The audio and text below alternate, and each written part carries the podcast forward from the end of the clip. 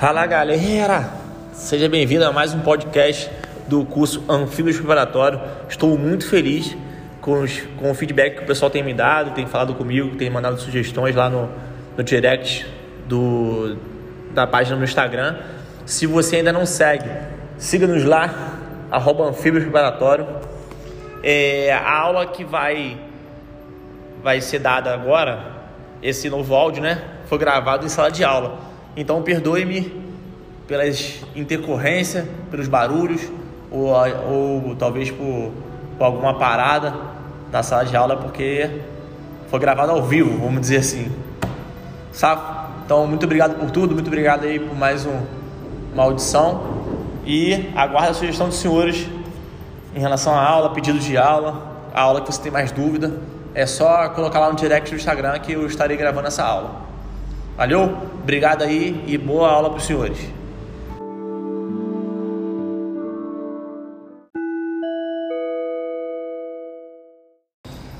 Vamos lá, primeiros socorros. Primeiro socorro é o atendimento imediato e provisório, já marca. Cai muito incompleto. Imediato e provisório, prestado a uma vítima de enfermidade ou ferimento, de forma a assegurar a vida enquanto se aguarda ou até se consiga o atendimento médico especializado necessário.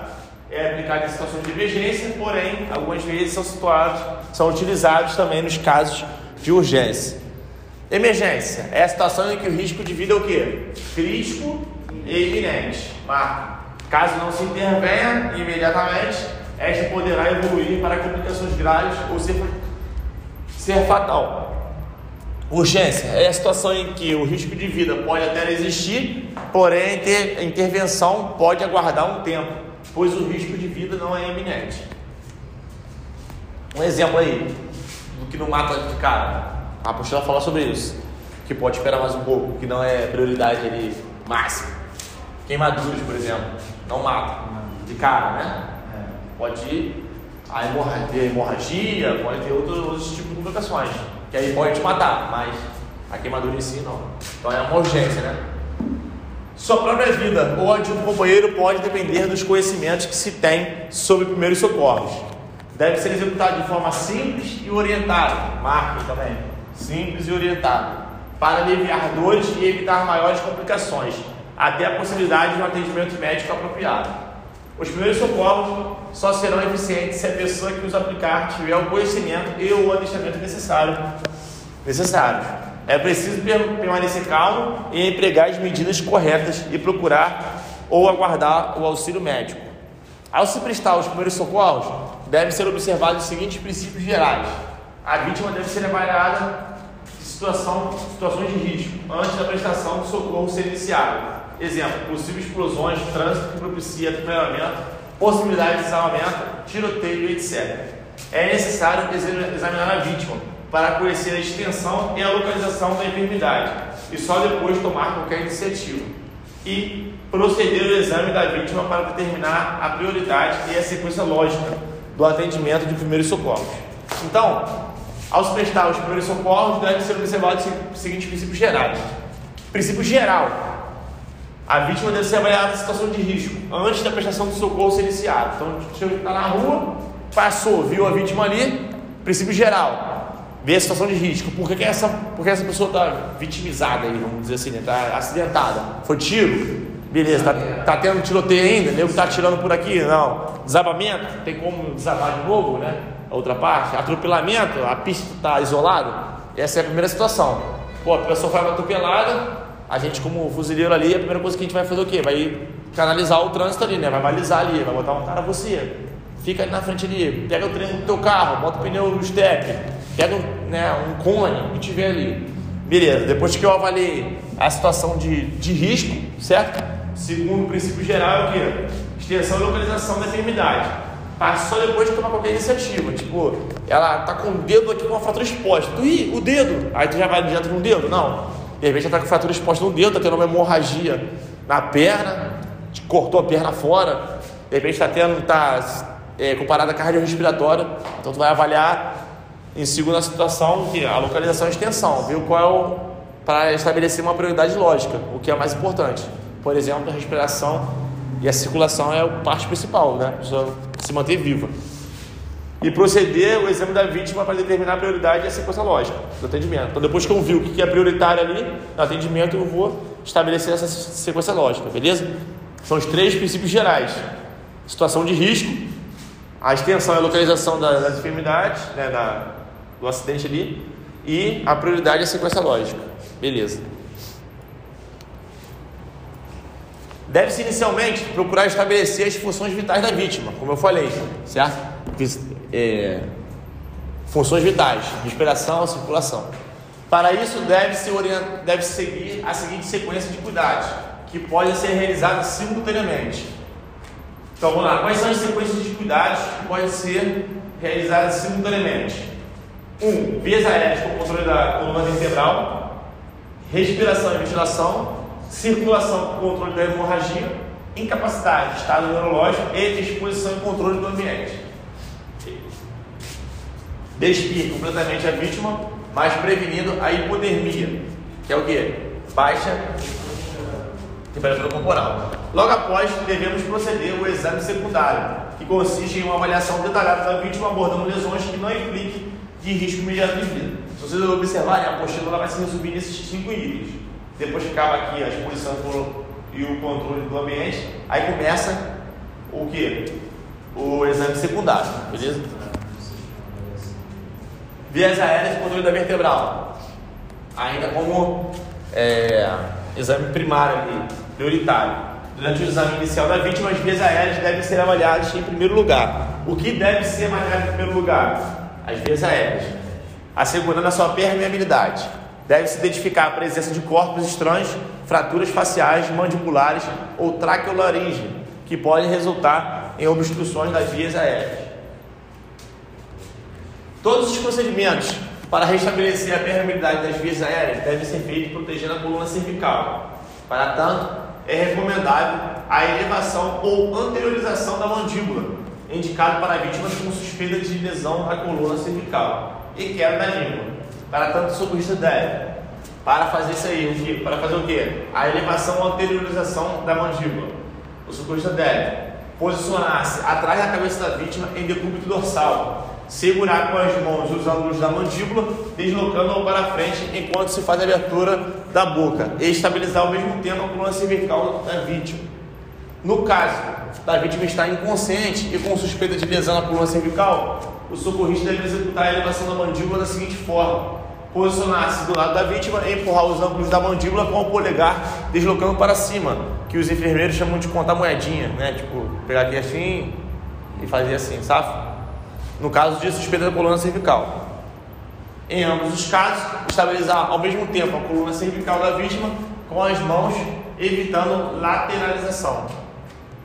As causas de obstrução das vias aéreas podem se dividir em dois grandes grupos, dois, grandes, dois grupos: causas tratáveis e causas não tratáveis, pelo socorrista. Causas tratáveis: queda da língua, corpos estranhos, vômitos e é, vômito, secreção e sangue. Marque. Sendo a queda da língua sobre a parede posterior da faringe e corpos estranhos as causas mais comuns. Também de prova. Quais são as causas mais comuns? Queda da língua sobre a parede posterior da faringe e corpos estranhos. O socorrista deve usar as mãos para diferenciar o posicionamento da cabeça e do pescoço, pois pode deslocar a língua da parede posterior da faringe e efetuar a limpeza da cavidade oral. Na inclinação da cabeça e elevação do queixo, o socorrista coloca uma de suas mãos na fronte da vítima e a utiliza para inclinar a cabeça para trás. Deslocar a mandíbula para frente com os dedos da outra mão, colocados no queixo da vítima. Não usar este procedimento na suspeita de lesão da coluna cervical. Passa. Respiração e ventilação, segundo ponto, certo? A permanência, a permeabilidade das vias aéreas por si só não implica em ventilação adequada. Ou seja, o fato da, das vias aéreas estarem desobstruídas por si só não implica em ventilação adequada, né? Porque está desobstruído ali, porque está limpinho, que vai ter ventilação na moral, certo? A respiração é necessária para que haja oxigenação do organismo e eliminação do gás carbônico. O tórax da vítima deve estar exposto para avaliar adequadamente a ventilação e outras lesões, lesões associadas. As lesões que podem prejudicar de imediato a respiração são, marquem, o pneumotórax hipertensivo, o tórax instável, com contusão pulmonar e pneumo, pneumotórax aberto, as fraturas, as fraturas de costela. Marquem isso aí. Cuidado para não confundir com essa parte aqui, ó. Pneumotórax simples e as contusões pulmonares podem comprometer a ventilação, mas em menor grau. Circulação com controle da hemorragia. A hemorragia é uma das principais causas de morte no período pós-traumático. Quais são, né, ou qual é a principal causa de morte no período pós-traumático? A hemorragia. Sabendo deste fato, o socorrista deve agir rapidamente.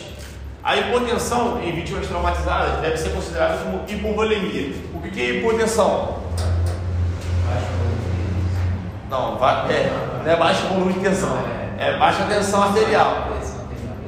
Beleza? Em vítimas traumatizadas deve ser considerada como hipovolemia, baixo volume de sangue circulante. Volemia, é, sangue circulante, hipo, baixo. Uma avaliação rápida e apurada do estado hemodinâmico, que é o fluxo sanguíneo, da vítima traumatizada é essencial. A análise de três elementos que nos permite este diagnóstico rapidamente. Quais são os três elementos que nos permite diagnosticar a circulação e o controle da hemorragia? O nível de consciência da vítima, a cor da pele e o pulso. Beleza? Nível de consciência. Quando o volume de sangue é reduzido, o fluxo sanguíneo cerebral pode estar prejudicado, alterando o nível de consciência da vítima. Entretanto, esta pode estar consciente mesmo perdendo uma quantidade significativa de sangue. Ou seja, é, a pessoa está inconsciente, né? ou, está perdendo a consciência, pode ser uma, um sinal de, de perda de fluxo de sanguíneo ali, né? Do, a circulação do sangue. Porém, por si só, isso não define, porque a pessoa pode estar sangrando e estar super consciente. Eu tipo, conheci uma pessoa que teve um, uma, um traumatismo craniano, ele caiu, caiu no banheiro, bateu a cabeça no, no vaso. Aí desmaiou ali, aí beleza, levantou, tudo muito bem. Aí no dia seguinte estava com dor de cabeça. Aí, pô, com dor de cabeça e tal, aí, pô, deve ser cada pancada de ontem, um remedinho. Aí no outros dias, pô, com dor de cabeça, ah, deve ser cansaço, toma um remedinho. Aí foi dando assim. Depois de uns 10 dias, cara, ele com dor de cabeça todos os dias, aí andando normal, normal falando. Aí falou, pô, não é possível, cara, você tá pegando, vamos fazer uma ressonância. Quando chegou lá, a metade do cérebro dele já estava pressionado para a metade da cabeça, né? Tipo, a metade da cabeça era sangue e a outra metade do cérebro estava pressionado assim. O cara veio e falou assim, o médico, quando gente foi no hospital, eu levei no hospital. Quando ele chegou, ele falou assim, olha só, eu não sei nem como é que tu tá vivo. Que sabe falando e com as, os a sensibilidade né, normal, assim. Vai, com o quê? É, com todas as funções normais, com os, os reflexos normais. Ué, tem que operar agora, tava traumatismo, traumatismo craniano, tava perdendo sangue circulante. Só que tava, era uma hemorragia interna, entendeu? E não tinha perdido o nível de consciência. Beleza? Cor da pele. Aqui já pode ser, aqui já é mais fidedigno. Porque naturalmente quando a pessoa está perdendo sangue, ela vai ficar com a cor da pele. Hã? Não, tá de boa, graças a Deus. A cor da pele, ficou só com a cicatriz aqui, né? Aquela cicatriz. Ah, foi assim, na verdade. A, a cor da pele pode ser importante na avaliação de uma vítima hipovolêmica, ou seja, baixo volume de sangue, certo? Traumatizado. Baixo volume de sangue circulante, porque a pessoa pode estar cheia de sangue dentro dela, mas se estiver circulando, né, pode estar hemorragia interna. Uma vítima com pele de coloração rosa, especialmente na face e extremidade, raramente estará criticamente hipovolêmica após o trauma. Ao contrário, a coloração acinzentada da face e a pele esbranquiçada e extremidades cianóticas, né, que é roxa, são sinais evidentes de hipovolemia. Estes últimos sinais usualmente indicam uma perda de volume sanguíneo de pelo menos 30%. Marquem. Pulso. O pulsar sanguíneo de fácil acesso, o carotídeo, deve ser examinado bilateralmente para se avaliar sua quantidade, frequência e regularidade. Pulsos periféricos cheios, lentos e irregulares são usualmente sinais de normovolemia, né? circulação de sangue normal. Então, O pulso periférico cheio, é tum, tum, cheio, daqui, tum, é lento, né? Tum, tum, irregular. Porque ele pode ser cheio, pode ser lento e desregular. Tum, tum, tum, tum, tum. Ele está sendo cheio, está sendo lento, mas está desregulado, certo? Então pode ser cheio, lento e rápido. Beleza? Ele tem que ser regular. São os momentos sinais de normovolemia. Sangramentos. Hemorragia externa grave são identificadas com o exame primário. A rápida perda sanguínea externa é controlada exercendo pressão manual sobre a ferida ou utilizando o torniquete. Hemorragias torácicas do abdômen, dos músculos, ao redor de fraturas e como resultado de ferimentos penetrantes podem ser responsáveis, responsáveis por perdas ocultas consideradas de sangue. Aqui está a justificativa para quem não acredita na facada do Bolsonaro. Tudo, quem não acreditava na facada dele, falava que a faca entrou e saiu e não teve sangramento, lembra? Disso aí. Mas aqui, ó, está escrito, ó. Hemorragia torácica do abdômen, nos músculos ao redor de fraturas e como resultado de ferimentos penetrantes pode ser responsável por perdas ocultas consideradas de sangue. Então, provavelmente vai tomar uma facada e vai atirar. É, é característica justamente de é, ferimentos penetrantes não sangrar mesmo, uma, um sangramento externo, né? Vai sangrar lá dentro. Beleza? É, só que ela. falando que era mentira. Que era mentira. Incapacidade, avaliação neurológica. Uma avaliação neurológica rápida é realizada no final do exame primário para estabelecer o nível de consciência da vítima.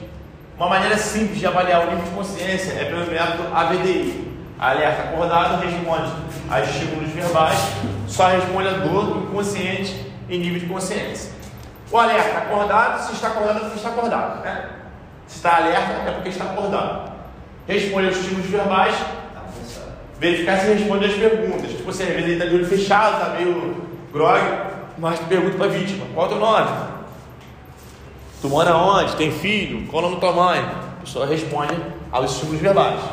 Aí tem uma situação que o cara não está acordado ali, tá, ficou de olho fechado, não responde aos estímulos verbais, ô, ô, qual é o teu nome? Ei, ei. O cara tá apagado, mas responde aos estímulos de dor. Pega ali um, uma caneta e passa no pé dele, é, tem aquele esquema de pressionar o osso externo aqui, então ele vai. Aí só responde a dor. Ou inconsciente, nível de consciência, verificar se está consciente ou inconsciente. Pô, não responde a nada.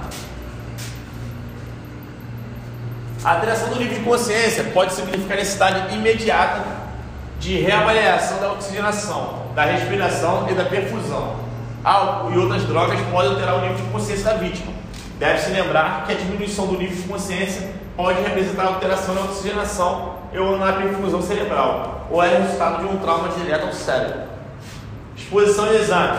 A vítima deve ser despida e é usual cortar as roupas para facilitar o acesso adequado das lesões, as lesões e o exame complementar. Quando a vítima estiver exposta em via pública, deve-se ter o pudor e evitar constrangimento e outros problemas. E aí, nesse caso, o exame da vítima deve ser feito da seguinte forma: verificar através do exame rápido se está respirando, né? Exame primário ali. Se não estiver, iniciar imediatamente a respiração artificial. Retirar com cuidado apenas as roupas necessárias. O vestuário sujo pode ocultar ferimentos e aumentar o perigo de infecção. É melhor cortar, rasgar ou descoser as roupas do que despir o ferido. Certo? Tem como a pessoa estar inconsciente tirar a roupa dela, tirar um braço, tirar outro braço que a cabeça é melhor cortar, rasgar, escozer. Não dá qualquer espécie de bebida alcoólica. Nenhum tipo de bebida, na verdade. Se a pessoa estiver inconsciente, não dá nenhum tipo de bebida. Ou melhor, se a pessoa estiver acidentada, seja quebrou o dedinho, não dá nenhum tipo de bebida, nem água. Geralmente sempre tem muita sede, né? Geralmente sede quem se acerta. E por que não dá nenhum tipo de bebida? Tá perdendo uma. Tá perdendo líquido. Perdendo. Como é é. É, também, muito bom. Mas o que acontece? Também pode acontecer o cara tá com o dedinho quebrado. Mas tu não sabe o que está acontecendo dentro do sistema dele, certo? Aí o cara quando chega de água aí, tu dá água, o cara desmaia. O que acontece? Vai morrer afogado, tá ligado? Então, a de cara não dá nenhum tipo de bebida. Para qualquer pessoa que caiu no chão, não dá. É, em caso de fraturas, só movimentar a vítima após sua imobilização. O transporte deve ser suave e firme. É bom marcar também, suave e firme. E jamais presumir que a vítima esteja morta até a real confirmação. Quem confirma óbito? Só o médico. E regras básicas. Existem quatro regras básicas para salvar a vida em caso de acidente ou hemorragia, que são as seguintes: parar a hemorragia, reanimação cardiopulmonar e proteção dos ferimentos. Aqui fala as quatro, mas aqui só cita três. Qual seria a quarta? Quem sabe? Os mais antigos aí, ó, sabe? Na verdade, ele as instruções. Não sei como é que tá as instruções de infantaria hoje em dia, né? Mas também falava sobre isso. São quatro regras, eram quatro regras para salvar a vida. Parar a hemorragia, reanimação cardiopulmonar, produção dos ferimentos e. Nada, sabe nem, nem chutam, nada. Evitar o choque hipovolêmico. Sabe? Mas, vale o que está escrito. Se uma apostila tem três, são quatro. Se perguntar quantas regras são, são quatro. Se mandar citar as regras, são três, aí, tá ligado? Mas não vai cair não. O terceiro é qual mesmo? É o quarto, seria o quarto, né? Evitar o choque hipovolêmico.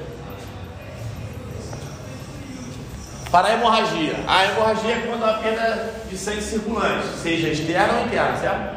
Isto é quando ocorre a saída do sangue interior de um vaso sanguíneo até a veia capilar para o espaço extravascular do corpo do indivíduo, tecido ou cavidade, ou para fora deste.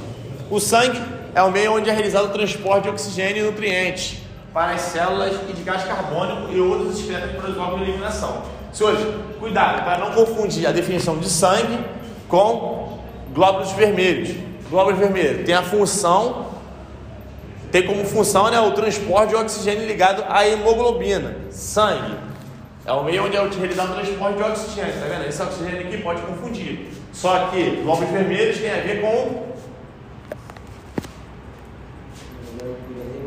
com hemoglobina, sabe? E sangue já é uma coisa mais abrangente, isso, nutrientes e tal. De gás carbônicos e outros excretas para órgãos de eliminação. Possui componentes líquidos, chamado plasma, que representa cerca de 55 a 60% do seu volume total, sendo composto por água, sal e proteína. Marquem como é composto o plasma, certo? Qual é a porcentagem de água Pô, qual é a porcentagem de, do volume total do sangue? O plasma representa 55 a 60% do volume total do sangue ali. Qual é a composição dele? Água, sal e proteína. Então, o sangue, ele é. Ele tem. Ele possui dois componentes. Quais são os componentes? Hã? Sólido e líquido.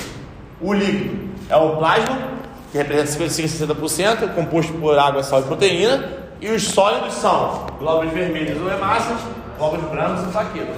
Beleza? É bom dar isso em mente. Então, os componentes sólidos. Glóbulos vermelhos ou hemácias têm como função o transporte de oxigênio ligado à hemoglobina. Glóbulos brancos são as células de defesa do corpo humano. E plaquetas fazem parte do mecanismo de coagulação. Como é que eu gravei isso aqui? Glóbulos, glóbulos brancos. Proteção, paz. Bandeirinha branca, glóbulos brancos. Plaqueta. Mecanismo de coagulação é o quê? Para o sangue não vazar, certo? O sangue não sair da, da artéria. Eu imaginei um monte de plaqueta dessa identificação colado no buraco do sangue ali, ó, para não vazar. Deu pra ver? Tipo, tem um cano vazando. Cara, o cano vazando é o que tá. É, é o que tá provendo água aqui o acampamento. Pega todo mundo na plaqueta de vocês a identificação, a gente cola ela aqui e passa uma fita isolante. É isso, plaqueta. Deu pra ver? Glóbulos brancos, aí sobre os glóbulos vermelhos, é só lembrar aí que tem como função transporte de oxigênio. Então, em relação à plaqueta ainda, faz parte do mecanismo de coagulação. Esse mecanismo inicia-se pela aderência das plaquetas corpúsculas que fazem parte da porção sólida do sangue sobre a lesão da parede do vaso. Em seguida, ocorre uma série de reações químicas que formam o trombo ou o coágulo, que bloqueia o escape do sangue pelo orifício do vaso lesado. O corpo humano possui normalmente um volume sanguíneo aproximadamente 70 mililitros por quilo de peso corporal para adultos e 80 ml por quilo para criança. Portanto, um indivíduo com 70 quilos possui aproximadamente 4.900 ml de sangue.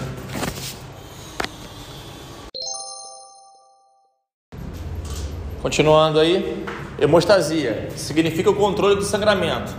Pode ser efetuado a constrição da parede dos vasos sanguíneos que possui camada muscular, diminuindo o tamanho da abertura por onde o sangue está escapando, ou de forma artificial, ligadura dos vasos, pinçamento, sutura, torniquete com pressão local.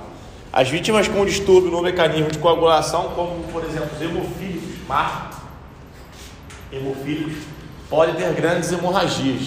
Como é que faz essa constrição aí? O gelo é um vaso constritor que é, fecha, vamos dizer assim, diminui a abertura ali. Tem os vasos dilatadores e os vasos constrictores, acho que é assim a palavra. O gelo, por exemplo, ele vai diminuir a temperatura quando ela é muito quente, né? O calor, ele é vasodilatador. Tipo, se eu quero fazer um tratamento vasodilatador na perna, aí tu vai tomar banho com água quente, vai ficar naquela banheira de água quente. Se for para fechar, né, for constrição, aí é o gelado, entendeu? Tá?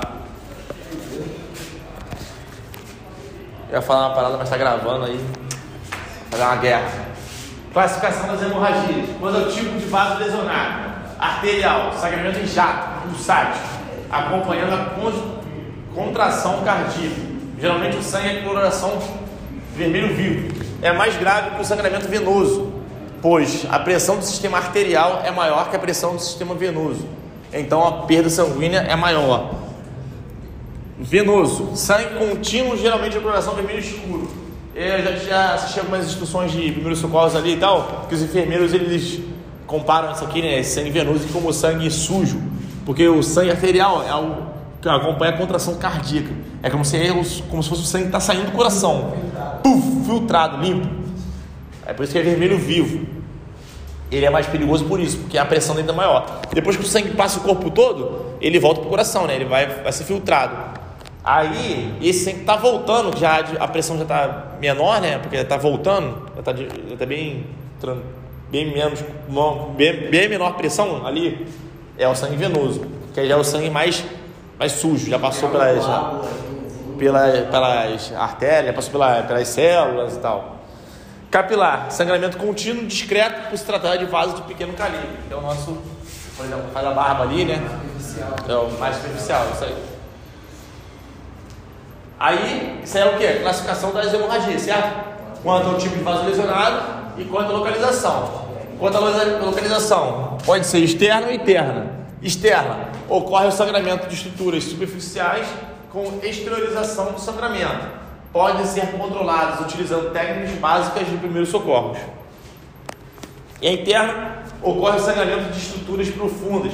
Pode ser oculto ou se exteriorizar. Por exemplo, a hemorragia do estômago com hematêmese e vômito com sangue as medidas básicas de socorro não funcionam. A vítima deve ser levada para o hospital. Ao prestar socorro a uma vítima, o socorrista deve ter a preocupação com a sua própria saúde, usando sempre que possível luvas. Na impossibilidade, pode-se improvisar com um saco ou sacolas plásticas. Como se reconhecer a hemorragia, né? reconhecimento de hemorragias. As hemorragias internas muitas vezes podem ser reconhecidas na inspeção. Vítima com roupas grossas pode disfarçar a hemorragia, devido à absorção do sangue pelas vestes. O sangue pode também ser absorvido pelo solo e tapete, levado pela chuva, dificultando a ação do socorrista. As vítimas politraumatizadas, com, sistema, com sinais de choque e lesão externa, pouco importantes, provavelmente apresentam lesão interna. As hemorragias internas são comuns no tórax e abdômen, marca. Deve-se procurar a presença de lesões perfurantes e equimoses e contusões na pele sobre estruturas vitais. Então, vale a nossa atenção. O sangue, o sangue pode ser absorvido pelo solo, tapete, levando pela chuva, dificultando a ação socorrista. As vítimas, então, as vítimas politraumatizadas com sinais de choque e lesão externa pouco importante, provavelmente apresentam lesões internas. Tipo assim, o cara porrou o carro. Aí externamente ele está só com as manchas ali. Aí tu, pô, tá tranquilão, pô. Mas por dentro ele pode estar sangrando tudo arrebentado. Os órgãos que mais frequentemente apresentam grave sangramento são o fígado no quadrante superior direito e o baço no quadrante superior esquerdo, FB. FB, me deu papo, deu toque no radinho. Ouviram essa música? Eu também agradeço. É. Sabe? Então, o que apresenta graves sangramentos são fígado e baço. E algumas fraturas, como as de bacia e fêmur, breast friend, BF, podem produzir hemorragias internas graves em estado de choque. Sabe? Observar extremidades com deformidades dolorosas e instabilidade pélvica. A distensão abdominal com dor após traumatismo deve sugerir hemorragia interna, ou seja, distensão abdominal, barriga cheia, inchado, com dor após traumatismo, né? O cara bateu, bateu de carro, alguma coisa assim, pode representar e sugerir. Hemorragia. Como proceder para conter a hemorragia em ambiente não hospitalar? Desobstruir as vias aéreas e efetuar assistência respiratória se necessário. Por quê? É os sinais vitais da vítima ali, certo? Posicionando a vítima em decúbito dorsal com as extremidades inferiores elevadas. Para quê? Para concentrar o sangue aqui na, na parte dos órgãos vitais, beleza? Então, tipo, se eu elevar a perna, vai dificultar jogar sangue lá para os pés. Urubu, o importante é essa parte que é essa caixa torácica, essa parte aqui do, dos órgãos vitais. Vítima que estiverem vomitando sangue, hematêmese, ou eliminando sangue juntamente com a saliva no cuspir, hemopix, devem ser colocados em decúbito lateral, para evitar o que? A aspiração pulmonar. Para se afogar ali com o próprio sangue.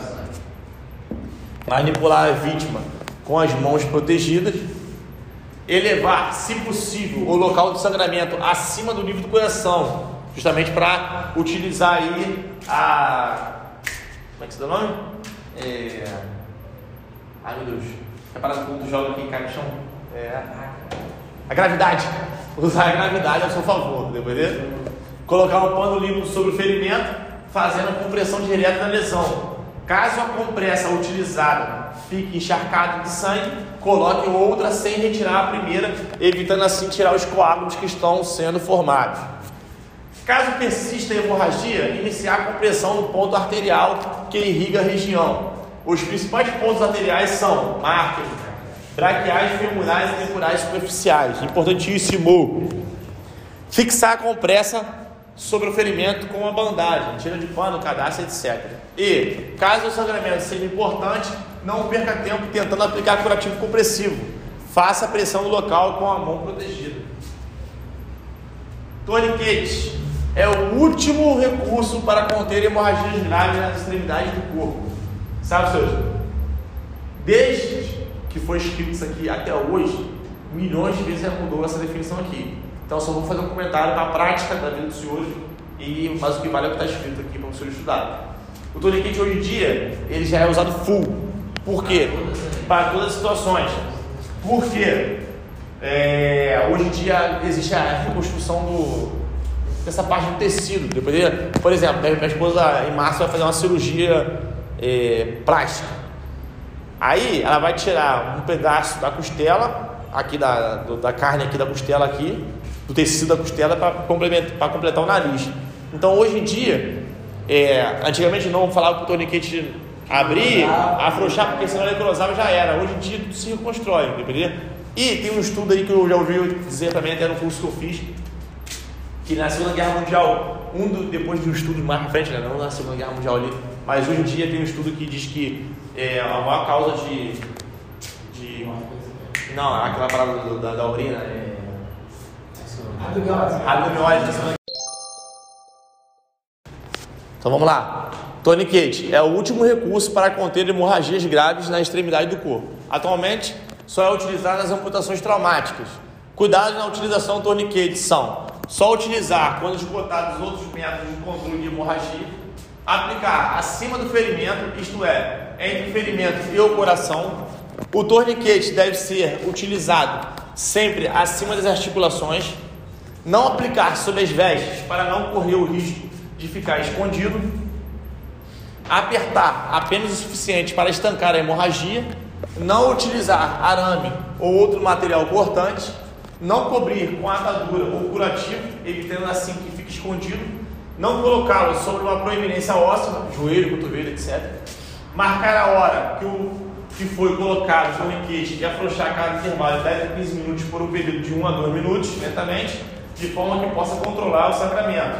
10 a 15 minutos e deixar ali ligar 1 a 2 minutos, tá? Marca isso aí. Marcar em local visível, né, na testa, as iniciais TQ, a hora que foi colocado o torniquete, para poder saber a hora de afrouxá-lo. O torniquete, quando utilizado de forma errada, tem como complicações, marca o esmagamento de vasos sanguíneos, nervos, músculos e a interrupção do fluxo sanguíneo. Improvisação do torniquete. Utilizar panos largos. Não usar fios, barbantes, arames ou materiais finos, estreitos, pelo risco de agravar as lesões, cortando a pele e estruturas profundas. Envolver o membro afetado com o pano logo acima do ferimento. Fazer um meio nó. Colocar um pedaço de madeira no meio do nó dar um nó completo sobre o pedaço de madeira, torcer moderadamente o pedaço de madeira até parar a hemorragia, fixar com o nó a madeira e marcar no local visível da vítima as iniciais TQ e anotar a hora. Reanimação cardiopulmonar é a técnica adotada para retardar uma lesão cerebral até a instituição de medidas mais avançadas. Consiste na associação das técnicas de abertura de vias aéreas respiração assistida e compressões torácicas. Então, o que, é reanimação cardiopulmonar? É a técnica está na base da lesão cerebral e é construída de quê? Abertura de vias aéreas, respiração assistida e compressões torácicas. Todo esse conjunto vira uma reanimação cardiopulmonar. Parada cardíaca.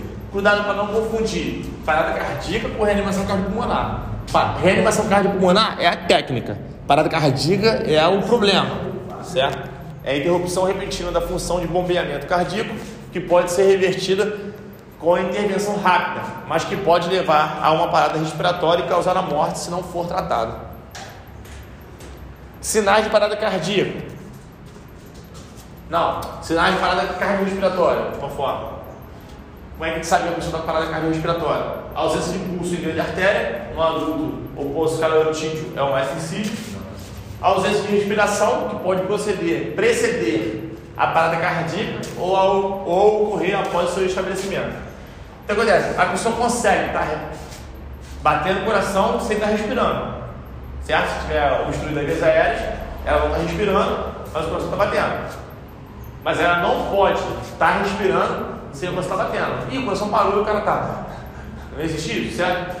Então, é, a ausência de respiração que pode preceder, ou seja, parou de respirar, já é um prelúdio ali que vai parar de bater o coração também, beleza? A respiração cardíaca ou ocorrer após o estabelecimento. Parou o coração, logo após para a respiração, beleza? Ou melhor, para junto, né? Não tem como ele continuar respirando. Inconsciência é outro sinal de parada cardiorrespiratória. Dilatação pupilar, que é chamada de midríase. E aparência de morte, palidez é, e imobilidade. Aí, beleza. Sabemos o que é uma parada cardiorrespiratória. Agora a gente vai saber quais são as consequências dela. Quais são as consequências da parada cardiorrespiratória? A ausência da circulação sanguínea cessa a oxigenação dos órgãos e, após alguns minutos, as células mais sensíveis são afetadas. Os órgãos mais sensíveis à falta de oxigenação, CC. Órgãos mais sensíveis, pode CC. Cérebro e coração. A lesão cerebral é irreversível após 4 a 5 minutos sem oxigenação. Máquina, importantíssimo também. Então já sabemos que é uma parada cardiorrespiratória, as consequências dela, e agora vamos saber os objetivos básicos da reanimação cardiopulmonar. Qual é o objetivo da reanimação cardiopulmonar? Oxigenar e fazer circular o sangue até que seja iniciado o tratamento definitivo. Retardar ao máximo a lesão cerebral e, consequentemente, reverter a parada cardíaca nos casos de parada cardiorrespiratória. Procedimento básico durante a reanimação cardiopulmonar. Durante as manobras de reanimação cardiopulmonar, é fundamental que os socorristas, caso haja mais de um, estabeleçam tarefas bem definidas entre ambos. Senhores, marca. Os de maior experiência assumem o controle do procedimento. No procedimento de reanimação cardiopulmonar, quem vai assumir o procedimento é o de maior experiência. Não estou falando que é soldado, cabo, sargento, como capitão, capitão de fragata, o de maior experiência. Se é um cabo que está na infantaria ali, seguindo todo momento, e o sargento que é do S1, enfermeiro, quem vai assumir o procedimento vai ser o cabo. Na parte de enfermagem, de socorro, de salvar a vida, não existe ali o importa mais antigo, porque tem que ser quem na antiguidade, né? O cara tem que ser o cara que vai colocar ali a frente. Precisamos fazer o quê? Lembra lá dos princípios gerais? Examinar o local para ver se está tudo sábio. Avaliar o nível de inconsciência, solicitando a vítima verbalmente depois para o estímulo de dor. Ver se ela está consciente ou não.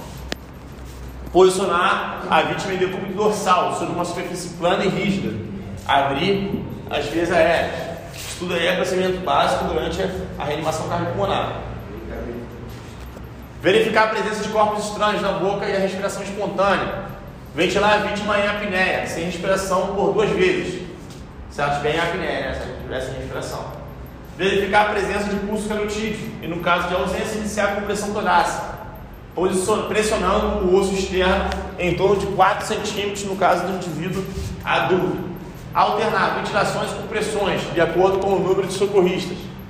Verificar se houve retorno da atividade cardíaca após um minuto e a cada 3 minutos subsequentes. Marquem. Importante. Só cessar as manobras de reanimação cardiopulmonar por ordem médica, cansaço extremo ou recuperação da vítima. Marquem também. A reanimação cardiopulmonar de adulto com apenas um socorrista. Ajoelhar ao lado da vítima ao nível dos seus ombros. Realizar o exame primário determinado para verificar se a vítima está em parada respiratória. Retirar, caso haja corpos estranhos da boca da vítima e posicionar sua cabeça corretamente.